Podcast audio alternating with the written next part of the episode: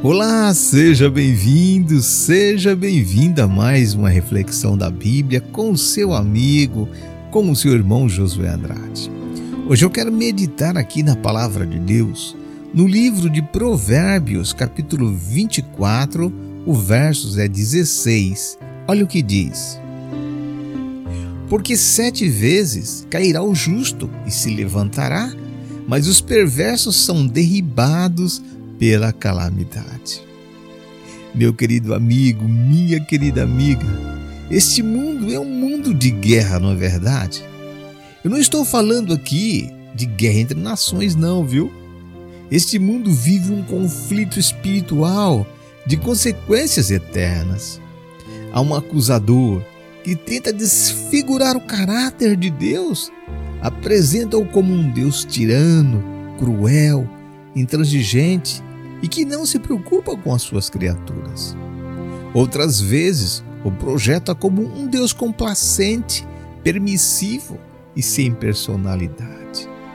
Simples energia ou uma força motivadora. Pasmem vocês, milhares de seres humanos aceitam fascinados esse tipo de ideia, sabiam? Eles estão comprando livros, pesquisando na internet, assistem seminários e participam de congresso onde Deus não passa de uma ideia geradora da vida e mais nada. Quando esse tipo de estratégia não lhe dá resultado, você sabe o que o inimigo faz? Começa a perseguir você, começa a perseguir os filhos de Deus. E no livro de Provérbios, Deus faz uma advertência ao inimigo e também a todos os instrumentos humanos que se atrevem a atacar os que confiam no Senhor. Não te ponhas de emboscada, ó perverso, contra a habitação do justo, nem assoles o lugar do seu repouso, diz o verso 15. E depois vem o texto de hoje, porque sete vezes cairá o justo e se levantará. Essa é uma das mais extraordinárias promessas da Bíblia, sabia, amigo? Os seus inimigos podem fazer o que quiser para destruir você. Pode usar da fraude, da mentira, da intriga ou até mesmo da violência. Pode até feri-lo, destruí-lo jamais, viu? Sete vezes você pode beijar a lona, mas se confiar em Jesus, você vai se levantar as sete vezes até que seus inimigos não terão mais forças para continuar atacando você.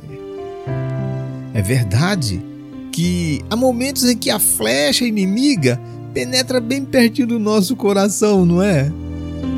Eu sei que há horas em que humanamente você sente que não tem mais forças para resistir. Tudo parece escuro, o temor invade seu coração.